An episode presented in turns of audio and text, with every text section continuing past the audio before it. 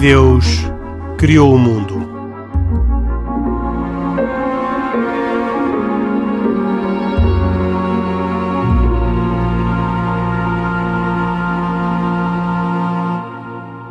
Boa noite, bem-vindos a mais uma edição de E Deus Criou o Mundo, um programa semanal na Antena 1 que junta sempre Pedro Gil, católico, Isaac Assor, judeu e Khalid Jamal, muçulmano. Juntos, comigo Henrique Mota, fazemos o programa E Deus Criou o Mundo, autoria com produção de Carlos Quevedo e hoje cuidados técnicos de João Carrasco. É um programa de debate sobre temas de religião e de debate sobre temas da atualidade na perspectiva das várias religiões. E nesse sentido, hoje gostávamos de voltar ao assunto das eleições uh, americanas. Os Estados Unidos, o povo americano, elegeu na sua longa história o segundo presidente católico dos Estados Unidos. Na verdade, a comunidade católica tem uma expressão minoritária naquele país, são cerca de 22% dos eleitores americanos que se dizem católicos, mas uh, contra uh, um número substancialmente maior dos evangélicos, uh, que poderão rondar os 40%. Não, não tenho dados estatísticos exatos sobre essa percentagem. Aliás, talvez por essa razão, todos os presidentes americanos, com exceção de Kennedy, o outro presidente católico, foram presidentes evangélicos. Uh, apesar da influência da, da, comunidade judaica, nunca houve um presidente judeu, mas pela primeira vez temos agora uh, eh, um, uma certa influência judaica na Casa Branca. A mulher de uh, Biden é de religião um, é judia e o marido da vice-presidente Kamala também é. Pedro Gil, eh, eu gostava eh, de começar eh, com uma análise sobre o impacto que esta votação pode ter na, na relevância da Igreja Católica nos Estados Unidos. É uma pergunta, seria talvez a pergunta mais óbvia, mas há uma outra igualmente óbvia que é a de que esta eleição de Joe Biden católico para a presidência dos Estados Unidos não mobilizou os católicos uh, significativamente. Dizem as sondagens uh, feitas a seguir às eleições que uh, eh, 50% dos católicos terão apoiado Biden, mas 49% apoiaram Trump. E, portanto, a pergunta, a segunda pergunta, tem a ver com até que ponto é que esta eleição de um católico não é um presente envenenado para a Igreja Católica Americana. Bom, a Igreja não, não tomou posição em relação a estas eleições.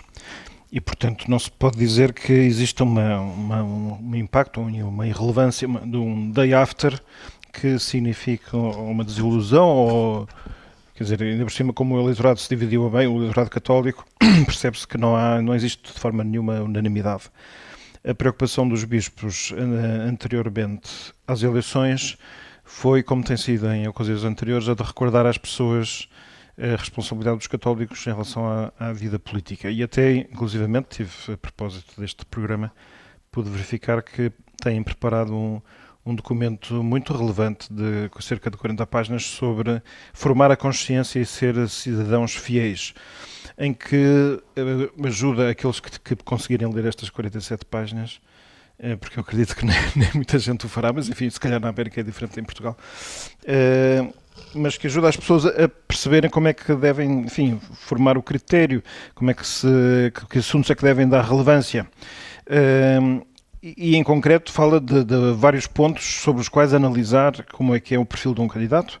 E não só aquelas coisas que às vezes para nós nos parecem mais óbvias porque mais faladas de género da vida humana, portanto questões como o aborto, a eutanásia, uh, o casamento, a família, a liberdade religiosa, obviamente, mas também a promoção da paz, a opção preferencial pelos pobres, uh, a saúde, a migração, a educação católica em, particular, o combater a discriminação injusta, o cuidado da nossa casa comum, as comunicações, os meios de comunicação, a cultura, a solidariedade global, tudo isto são pontos que eu estou aqui agora a respigar, eh, a recolher deste documento. Que é um e, documento portanto, preparatório de, eh, das eleições, anterior às eleições? Sim, que não foi feito. A sua última versão é para estas eleições, mas tem sido um, um work in progress, como se diz em português. Portanto, é um trabalho que começou a ser iniciado há algumas eleições atrás e de cada vez vai sendo enriquecido com novos temas, novos, novas uh, nuances para que os católicos consigam ter uma, uma decisão mais responsável, mais profunda na altura de escolher o voto. É sabido que os bispos já contactaram com o presidente eleito e fizeram um apelo a, a, bom, agradecer a Deus pela benção da liberdade que foi expressa pelas eleições, também a fazer um apelo muito grande para o espírito de unidade nacional, para o diálogo, para o compromisso pelo bem comum. E e diz, inclusivamente, como católicos e norte-americanos, as nossas prioridades e a nossa missão são claras. Estamos aqui para seguir Jesus Cristo, para testemunhar o seu amor nas nossas vidas e para construir o seu reino sobre a terra. E diz ainda, e a termina: Creio que neste momento da história dos Estados Unidos, os católicos têm o dever especial de serem agentes de paz, de promover a fraternidade e a confiança recíproca e rezar por um renovado espírito de verdadeiro patriotismo. E nessa afirmação estão muito alinhados com uh, Biden, que no seu discurso uh, uh, citou o Antigo Testamento quando diz que há um tempo para construir, um tempo para semear e um tempo para curar, e que este é o tempo para curar a América. E o tempo para curar a América é o tempo para curar e devolver-lhe a paz. Sim, na frase final desta mensagem veio-se a dizer uma nação sob Deus, onde se defenda a santidade de cada vida humana e se garanta a liberdade de consciência e de religião, o que faz um certo contraponto com isso. Claro, a posição, quer dizer, o pensamento cristão é assim multimodal, tem vários aspectos, ou com palavras do Papa, é poliédrico, e nesse sentido é, é, é muito fácil olhar só para uma das partes e dizer, pronto, aqui tenho, estamos em sintonia, Sim, em alguns pontos pode estar em sintonia, noutros não. É sabido que as duas candidaturas suscitaram críticas dos bispos ao longo do tempo.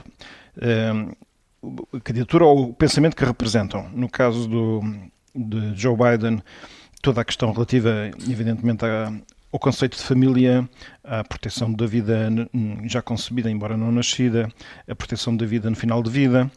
E em relação a Trump, a, a, a sua forma de encarar a questão da migração, que é talvez o ponto em que houve uma, uma maior, um maior embate. É certo que também, ao longo da história, houve até alusões diretas do Papa em relação à à política dos Estados Unidos, do, em relação à presidência cessante, em temas como as alterações climáticas, a China, a relação com Cuba, além da questão também da imigração. Portanto, já se vê que não só nestas eleições, como em qualquer outra, nós não vamos nunca encontrar uma candidatura que seja totalmente adequada ao, ao pensamento cristão. Mas podemos dizer que esta eleição uh, reconduz ou, ou, devolve uma, uma certa via de diálogo entre este Papa e os Estados Unidos? Sim, há quem, há quem pense que sim, eu só posso desejar que sim, uh, e, e, espero que, um, que a condição de católico do presidente eleito possa significar um, um diálogo uh, franco em que eh, haja uma maior eh, sensibilidade e, e abertura às, às, às, preocupações que têm a ver com a vida de todos, não é? Eh, vamos ver, porque muitas destas questões são questões de, com natureza política e outras são, do ponto, de vista, do ponto de vista ideológico, estão já muito marcadas, concretamente no pensamento de Biden, que vão muito em contraste com o pensamento católico. Não sabemos. Eu só, só poderia desejar que esse diálogo fosse frutífero e que fizesse com que Biden eh, conseguisse olhar para certos temas de maneira diferente da que olha, se quisesse aproximar-se do pensamento católico de uma forma mais firme. Diz que ele é muito próximo do pensamento da doutrina social da Igreja e que isso marcou muito o seu programa eleitoral.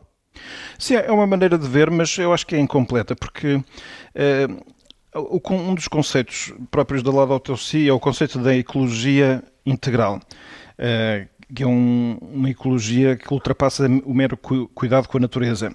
Isto é, há uma, tem, há uma harmonia de todos os aspectos da vida humana. Certamente Biden eh, tem alguns aspectos em que aposta muito nisso, certamente, e vamos ver como é que ele se porta em relação à migração, mas na Laudato Si, que fala sobre a ecologia, também se refere que não se pode conceber com facilidade que haja um respeito pela natureza física e, sem ter, ter atenção ou sem considerar que existe uma natureza humana, também ela é necessitada de ser considerada e ser protegida. Em concreto, o facto de a natureza ser um dom recebido não é algo que está nas nossas mãos uh, de expor. Tanto a, a, a, vida, a nossa própria, como a, muito menos a vida de outros. Não é? E sabemos como até tem havido da parte de, do pensamento da Igreja uma, um apuramento cada vez mais exigente das consequências deste pensamento. Em concreto, em relação, primeiro, à consideração de que a pena de morte não pode ter lugar em situação nenhuma, e agora também neste último documento Fratelli Tutti, em que se vem a condicionar cada vez mais a possibilidade de haver uma guerra justa. Porque precisamente toda a questão de pôr em causa voluntariamente a vida de outros é, é algo que talvez nós, como criaturas, não, não tenhamos competência para fazer. Isaac Assor, um, os judeus nos Estados Unidos representam cerca de 3% do eleitorado e, segundo as sondagens posteriores às eleições, terão votado esmagadoramente em Biden, com 68% em Biden e talvez 31% uh, eh, em Trump. Um, uma, aliás, uma divisão muito semelhante à dos muçulmanos, e, e isso uh, permite-me agora lançar a, a, conversa entre o Isaac e o, e o Khalid, porque os muçulmanos terão 64% uh, eh, terão sido a favor de Biden e 35% terão sido a favor de, de Trump. Um, o que é que uh, os judeus, começo pelo Isaac, um, podem esperar uh, deste novo presidente que os tenha levado a preferi-lo em vez de Trump, recordando que Trump tinha sido aquele que tinha aparentemente concedido ao lobby uh, uh, judeu o seu grande pedido, que era a de reconhecer Jerusalém como a capital do país. Bem, é preciso também lembrar que Biden não é propriamente um, um, desconhecido para Israel e para o povo de judeu, por assim dizer. Uh, todos sabemos a história uh, de, de, algumas décadas, de várias décadas uh, políticas que Biden tem nos Estados Unidos. É um, é um veterano, um veterano da política, um homem que já tem 48 anos de política nos Estados Unidos. Portanto, não é novidade nenhuma uh, que também tenha alguma relação e algum contacto com uh, Israel e com o povo judeu. Na verdade, uh, isso já o falámos até em anteriores programas, uh, foi feita uma, digamos, uma sondagem perante a comunidade judaica americana e muitos dos grandes problemas que iriam ser são dados como prioritários para a comunidade eh, judaica eh, vão muito mais além do que eh, simplesmente ter sido Trump a, a, a, passar virtualmente, porque eu continuo a dizer que é virtualmente, a embaixada dos Estados Unidos de Tel Aviv para Jerusalém, porque na verdade, na prática, a embaixada uh, mantém-se em Tel Aviv, existe um espaço em Jerusalém, uh, mas a residência do embaixador dos Estados Unidos mantém-se em Tel Aviv e todos os serviços consulares também. Ainda Ou assim, nunca ninguém tinha dado tanto, mesmo que seja pouco. Não, repare, uh, Trump, no fundo, cumpriu com uma uh, recomendação e uma regulamentação feita pelo próprio Senado americano da transferência uh, da embaixada oficial de Tel Aviv para Jerusalém. Uh, e na, é verdade que nenhum dos presidentes, e já tem alguns anos esta, esta, esta deliberação, uh, teve, teve, teve a ousadia de o fazer. Uh, na verdade, não o fez na, na, na verdadeira acessão da palavra. E não é por aí uh, que, uh, e não foi por aí, claramente, que uh, a população da comunidade judaica americana foi, digamos que, levada, por assim dizer, a fazer o seu voto. houve várias preocupações, muitas outras preocupações que a comunidade judaica americana, que é uma comunidade altamente e perfeitamente sedimentada nos Estados Unidos, fez a sua, fez a sua decisão de voto. Penso eu. falei com alguns amigos judeus que tenho e que vivem nos Estados Unidos e que são cidadãos americanos e não tenho dúvidas em dizer que Israel, sem dúvidas, é um, fator uh, altamente preocupante para a comunidade judaica, mas que ser Biden ou ser Trump não era propriamente um, um, um grande, um grande desafio. Israel vai continuar a ter o seu apoio que tem tido, tanto mais que se andarmos para trás, uh, e custa um bocadinho falar sobre isso, mas as pessoas parece que se esquecem, uh, foi na administração de Barack Obama que uh, Israel teve o maior suporte a nível, particularmente a, nível militar e financeiro que teve nos últimos anos. Não foi com, não foi com Donald Trump. portanto, ah, eu, já queria fazer uma pergunta agora ao Isaac. Certo. Que, é, salvo erro, eu vi uma notícia que nesta semana que passou, ou naquela que está a começar, se vai inaugurar um novo colonato em Jerusalém, numa zona que julgo que não pertence, segundo os acordos internacionais, a Israel, e que está prevista inclusive a visita, agora não sei se é do Pompeu ou se é do, do vice-presidente, do Mike Pence, uh, a esse colonato. Não sei se, se, esta informação se confirma ou não. Seria mais um sinal de que, pelo menos, este, este, este presidente e a sua política hum, são de uma grande proximidade e, e apoio para com as Mas eu decisões não, tomadas oh, oh, Pedro, eu não tenho a menor dúvida que uh, Biden vai ser um apoiante uh, efusivo uh, do Estado de Israel. agora, se, se... O que é que ele pode apoiar que Trump não tenha apoiado? Ou, ou Trump não apoiasse? Bem, vamos lá ver, por, por, por, por, por sistema, eh, chamemos-lhe, os Estados Unidos é um, é, um, é um aliado histórico do Estado de Israel. Uh, e não acredito e não vejo nenhum uh, presidente que nos últimos anos, de, e particularmente desde a existência do Estado de Israel, que não tenham uh, apoiado o Estado de Israel na sua luta pela sobrevivência, na sua luta contra o terrorismo, na sua luta uh, uns com uma política digamos mais quase que chamemos-lhe mais branda, por assim dizer, em relação a, a, temas como este que o Pedro lançou, que, que é dos cononatos e da, e da, e da, e da reocupação de, de, de, de, territórios que, segundo as autoridades internacionais, uh, não são não são reconhecidos, mas a verdade é que os Estados Unidos têm sido historicamente o maior aliado de Israel e vão continuar a ser.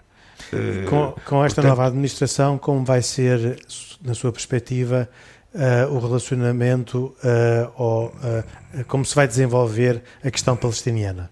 Eu, ao contrário, eu, ao contrário de muita gente que tenho ouvido e, e escutado, que pensam e que dizem que esta nova administração Biden vai ser uma administração muito colada uh, a uma, a uma, a uma vertente mais próxima com, com, com a autoridade palestiniana, eu acho que não vai ser isso que vai acontecer.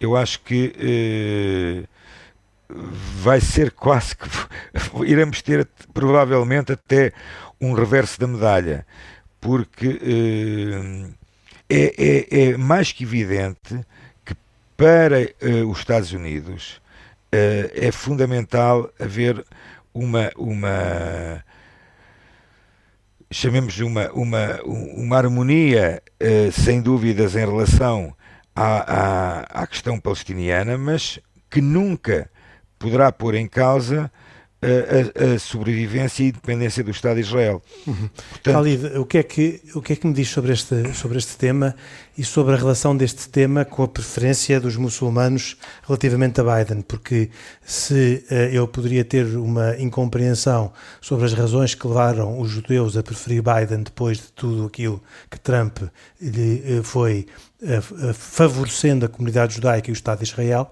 Relativamente à comunidade muçulmana, parece-me mais evidente uh, pela, pelo desapreço que a comunidade muçulmana poderia ter, precisamente por causa dessa atitude favorável à, à, ao Estado de Israel. E uh, gostava de ouvi-lo uh, direto ao assunto e também direto a comentar esta questão sobre a relação com a autoridade palestiniana.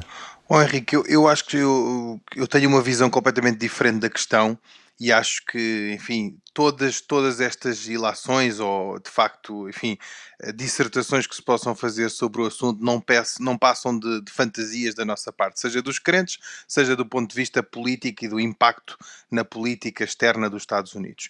E é a mesma ideia que tenho de há uns anos esta parte, enfim, e que, e que continuo a mantê-la. Para já, uma nota que me parece, enfim, enquanto espectador político e observador atento, a política externa do Estado norte-americano não muda radicalmente nos, nos, nos, anos anteriores, nem vai mudar nos próximos 50 anos. E, portanto, ela está devidamente planeada, devidamente delineada e, naturalmente, como o Isaac disse, os Estados Unidos são incontestavelmente, seja em sede do Conselho de Segurança das Nações Unidas, seja internacionalmente, um aliado de Israel, do Estado de Israel. O que é que muda, Henrique? Muda essencialmente o timbre do presidente e do chefe de Estado. Se nós tínhamos um presidente como, eh, já não vou ao tempo de Clinton, mas nós tínhamos um presidente como o George Bush filho, que tinha um discurso mais aguerrido e mais eh, ríspido, desculpa o uso desta expressão, mas mais, eh, enfim, que se calhar gerador de maior polémica, depois tivemos um presidente como o presidente Obama, que tinha um discurso mais moderado e mais sensível e aparentemente mais amigo de outras nações que não as nações historicamente ligadas aos Estados Unidos, mas que na realidade desculpa a expressão, e não quero, enfim, desconsiderar os políticos, dizia uma coisa e fazia outra, porque na realidade, se à partida eh, não era um presidente que no seu discurso tinha muito presente o apoio a Israel, de facto, como o Isaac disse, foi o presidente que mais apoiou Israel, eh, não oficialmente, ou no fundo através de dotação financeira. Este presidente Trump era caracterizado por ter um discurso vivo, direto uh, e altamente, ou gerador de muita polémica. Mas na realidade, como o Isaac disse também, uh, e os factos são esses, ele muda, ou pelo menos eh, cumpre com uma, uma promessa eleitoral, talvez numa tentativa de agradar os judeus nos Estados Unidos, não é? Ou, de, ou de cidadãos americanos que têm esta herança judaica uh, e que estão ligados a Israel. Portanto, ele faz a promessa da, da mudança da embaixada, mas que mais não passou de uma manobra de diversão, se quisermos, porque na realidade isso não teve grande impacto na prática. Portanto, o que é que eu quero dizer com isto? O presidente Biden, apesar de ser assumidamente católico, Há um aspecto muito interessante na governação dele. Eu li há dias nas redes sociais, sabe que isto há, há, há, publicações para todos os gostos. E li uma publicação a dizer que o presidente Biden tinha sido um conjunto de sucessivos falhanços e que só agora tinha vencido na vida. Portanto, isto é interessante, quanto mais não seja pelo aspecto de quem espera sempre alcança a, a nação norte-americana, não sendo católica, a Constituição americana surge, como sabemos, do protestantismo. E, portanto, a Constituição americana está, se me permite o uso desta expressão, impregnada de valores cuja doutrina ou cuja moral assenta também, seja na doutrina social da Igreja, mas quer dizer, numa matriz judaico-cristã ou num conjunto de valores que podiam ser aplicados a qualquer uma das nossas três religiões. Portanto, eh, isso, eh, o que me parece é que os políticos bocadinho mais à esquerda ou mais à direita, não estou a falar de agora campos políticos, uh, sabem muito bem instrumentalizar a sua religião e os valores que, ao fim e ao cabo, também são da moral religiosa para lograrem êxito nas suas campanhas. E, portanto, não parece que o facto do presidente Biden ser católico ou se autodeclarar como católico poderá ter grande impacto na governação do país. Se me disser os muçulmanos votaram mais em Biden do que votariam em Trump ou do que votaram em Trump agora? Sim, acredito que sim, mas porquê? Essencialmente porque ele tem um discurso mais macio em relação a Trump, um discurso que me parece essencialmente mais humanista, um discurso que não é tão dado a radicalismos ou posições muito extremadas, e essencialmente por uma razão os muçulmanos, os eleitores, o eleitorado americano que professa a religião islâmica, talvez ainda não se tenham esquecido de há quatro anos atrás, quando o presidente Trump uh, deliberadamente e ativamente criticou os imigrantes, os refugiados e uma massa eh, de imigrantes islâmicos nos Estados Unidos. E, portanto, ele foi muito pouco meigo para, para, para, ser eufemista, porque, na realidade, ele ativamente criticou os muçulmanos em geral. E depois, essa mesma crítica, como sabemos, rapidamente se atenuou quando foi fazer um dos maiores acordos históricos para, para a venda de armas ao Estado Saudita. Nessa altura, evidentemente, essas, esse, esse tom ríspido e aguerrido contra os muçulmanos já não existia. E, portanto, dizer... Mas também ele forneceu à, à Arábia Saudita aquilo que outros nunca lhe tinham dado. Portanto, curiosamente, ele aparentemente deu ao Estado de Israel o que outros não lhe tinham dado e deu à Arábia Saudita e ao mundo sunita aquilo é que outros também não lhe tinham dado. É verdade, e portanto, todavia, à partida, à partida todos nós... lhe demonstraram, se eu posso, agora sou eu que uso a sua expressão, se eu posso usar esta expressão, todos lhe mostraram uma grande ingratidão. É verdade, aliás, deixe-me que lhe diga uma coisa: é, é, é estranho, é estranho e, e amplamente curioso uh, como é que o presidente Trump, com todo o desgaste de imagem que sofreu nos últimos uh, meses, não é? Uh, continua a ter, vá lá, eu não vou dizer metade, mas continua a ter o conjunto de, de votantes que teve nesta fase. E, e, há aqui outro aspecto também muito interessante que tem a ver com resulta da própria, do próprio eleitorado americano, mas também um bocadinho polarizado, se quisermos, ou pulverizado um bocado por todo o mundo. Ou seja, hoje em dia, enfim, a ascensão de uma potência supranacional como a China, por exemplo, exemplo, uh, oferece alguns receios e algum anseio até por parte do mundo ocidental. E como sabemos, Trump era o, o grande, a grande figura, o grande figurão do ponto de vista político, o chamado live, líder do, do, do, do mundo livre, não é? Em inglês diz leader of the free world, que sempre foi o presidente dos Estados Unidos, o garante, digamos assim, do avanço da ciência, da, das democracias, até com intervenções no Médio Oriente e noutras zonas do globo. É estranho porque Trump era sempre foi o homem que liderou no fundo, uma, uma estratégia não de retaliação, mas de bloqueio uh, do avanço da China em relação à conquista do mundo ocidental. E, portanto, a política ou lógica protecionista do presidente Trump é algo que hoje em dia muitos ocidentais se revêem nela uh, porque acham, enfim, desculpa a expressão, que a China está a conquistar, digamos assim, todo o mundo ocidental ou que tem uma lógica expansionista e conquistadora na qual muitos ocidentais e democratas não se revêem, não é? Muito e, portanto, bem. para rematar, devo dizer que o presidente Biden é de facto mais popular uh, num, num, eleitorado islâmico, exatamente porque o discurso dele é um discurso que, à partida, é mais uh, enquadrador, integrador do que o Presidente Trump. Agora vamos ver se na prática, de facto, uh, isto acompanha, o, a prática acompanha o discurso, ou desculpa a expressão, se é conversa de político. Muito bem. Uh, este é um dos temas da atualidade. eu tinha mais dois previstos com o Carlos Quevedo. um, ou pelo menos mais um, um tem a ver com a morte do rabino Jonathan Sachs.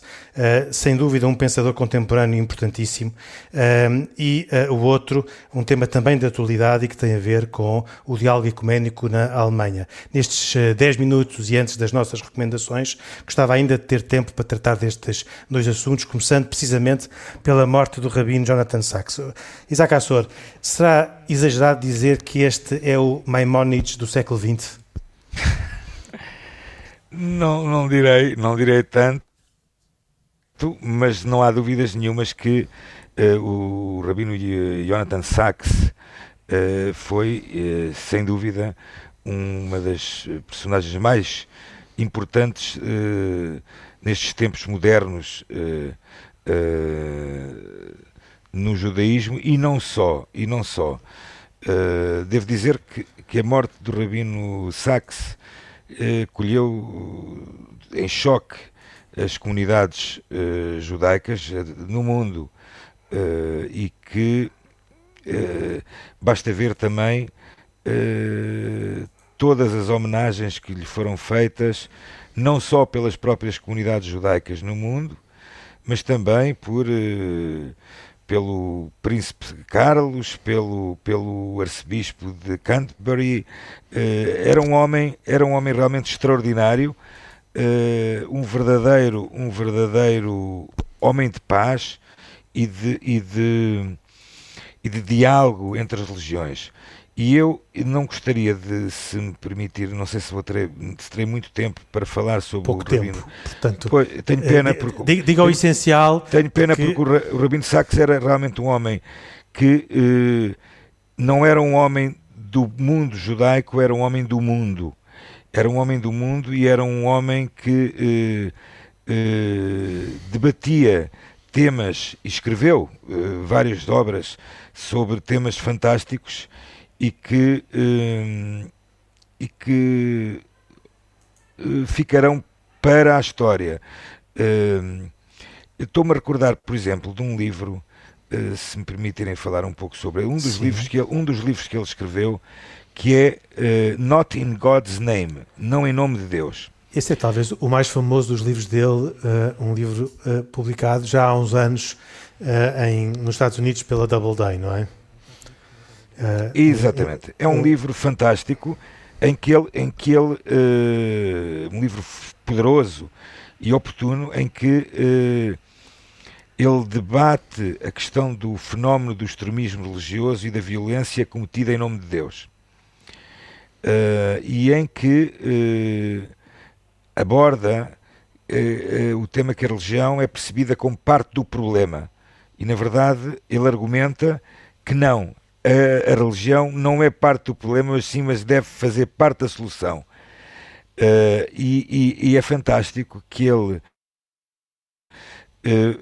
vai, eh, neste livro, eh, mencionar eh, uma série de, de factos eh, bíblicos, eh, como, por exemplo, a rivalidade entre os irmãos Caim e Abel, entre Isaac e Ismael, entre Jacob e Esav e Esaú, José e seus irmãos, Rachel e Leá, e eh, é fantástico como é que eh, ele consegue provar cada vez mais que o- a religião é, no fundo, a, a tarefa fundamental da religião é ser uma bênção para o mundo e não uma, uma, o uso da religião para fins políticos, pois ela, ela, esse, esse uso da religião para fins políticos não traz justiça nenhuma.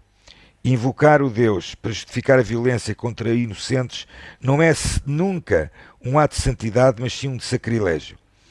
Uh, este, é um, este é um dos um, um pequeno, um- uma pequena observação de algo escrito pelo Rabino Sachs.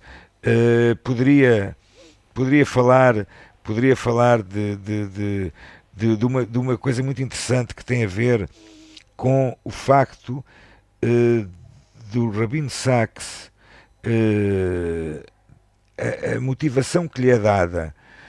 Ele foi o rabino-chefe da Commonwealth durante 13, a- durante 13 anos.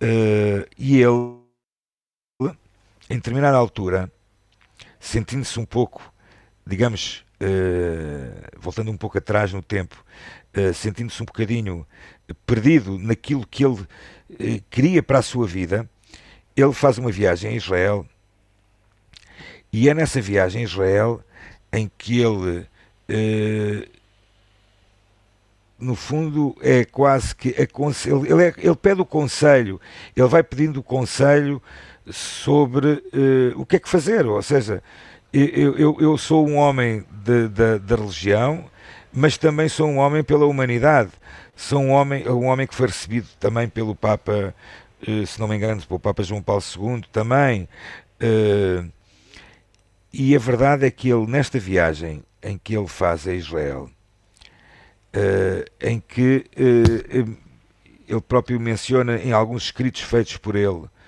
eh, em que mencionava algo fantástico que é sempre que os judeus se lembravam de Jerusalém, algo, algo de bom acontecia. Sempre que se esquecerem de Jerusalém, acontecem coisas co- más de certeza. E na verdade, ele, eh, nesta reflexão uh, nesta reflexão que ele faz uh, em, na sua viagem, nesta última viagem que faz a Israel, antes de se tornar o rabino-chefe da Commonwealth, vai fazendo uma história daquilo que, das anteriores viagens que fez. A primeira, que se recorda em 69, 1969, em que ele veio estudar para Israel, uh, em que faz uma reflexão sobre a visão que tem do Monte do Templo, em que se lembra da história no final de um tratado da Mishnah, Masechet Makot, onde o Rabino Akiva e seus colegas estão olhando para estão a olhar para as ruínas do templo e veem uma raposa caminhando pelo lugar que já foi o sagrado dos sagrados. E ele recorda que enquanto os rabinos choravam, Rabi Akiva sorria e ria. E quando lhe perguntaram como ele poderia, Rabi Akiva, um, um dos sábios maiores da altura da Mishnah, recontar as duas profecias interligadas de Urias, em que previu o dia em que Jerusalém seria arruinado, e Zacarias, que viu o dia em que seria reconstruída. Então, nessa altura, disse Raquib Akiva que ele viu a, a primeira profecia cumprida.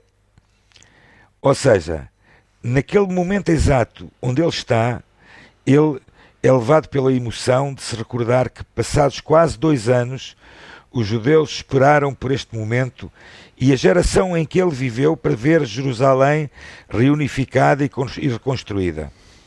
Uh, ouça, uh, falar do Rabino, do Rabino Sachs, Sachs seria, seria algo, de vários programas. Seria, não, é verdade, é verdade, porque é um homem, é um homem do mundo, é um homem. Uh, eu gostava de só de terminar nos 30 com, segundos que lhe restam algumas palavras mencionadas pelo, pelo pelo, pelo Príncipe Carlos na sua eloquente despedida, ou, chamemos de tributo, eh, em que ele eh, fez ao Rabino Sachs, em que ele diz que perdi um guia de confiança, um professor inspirado e um amigo. E a verdade é que o Rabino Sachs era realmente um homem muito humano e muito para não falar do, do, do, da Igreja da, da, da, do, do arcebispo Justino Welby, em que, em que ele próprio ele próprio diz, eh, passa a citar, eh, de, vamos, vamos ter de, de, de, mudar de assunto, Isaac, porque eu ainda queria. Porque ele era um homem, era um homem que tinha a capacidade de citar Aristóteles e o Talmud ao mesmo tempo, que é algo interessante e importante e que, e que, e que não muitos fizeram. Citou o, o, o, o Henrique citou muito bem Maimónides, Rambam. Não há dúvidas que este homem era o homem que se mais aproximava. E aqui gostaria de terminar de lembrando que a memória dele realmente seja uma memória, uma bênção para todas as nações. Vamos com certeza voltar a ouvir falar dele nas suas citações, a par das citações que também nos faz de Maimónides. Eu agora queria só fazer uma, um pedido de comentário ao Pedro, vou deixar ficar para um próximo programa a questão do diálogo ecuménico na Alemanha entre católicos e evangélicos sobre o tema da comunhão, mas não posso deixar de referir a notícia deste domingo de uma missa interrompida no entroncamento, quando uh, por alguém que uh, aparentemente não falando um português muito, muito correto, mas apesar de tudo, um português muito claro, eh, tomou eh, o, eh, o, o, momento da celebração na, na, altura das leituras do Salmo e interrompeu a, a, celebração. O que é que isto, num país que eu julgo que não conhecia nada parecido, pode querer significar, Pedro Gil, em, em, muito rapidamente? Pode, quer dizer, pode significar, por um lado, que aquilo estivesse a ser filmado e, portanto, nós passamos a todos a conhecer, porque se não fosse filmado, talvez não, não, não ficássemos a conhecer. Mas não, pode acontecer...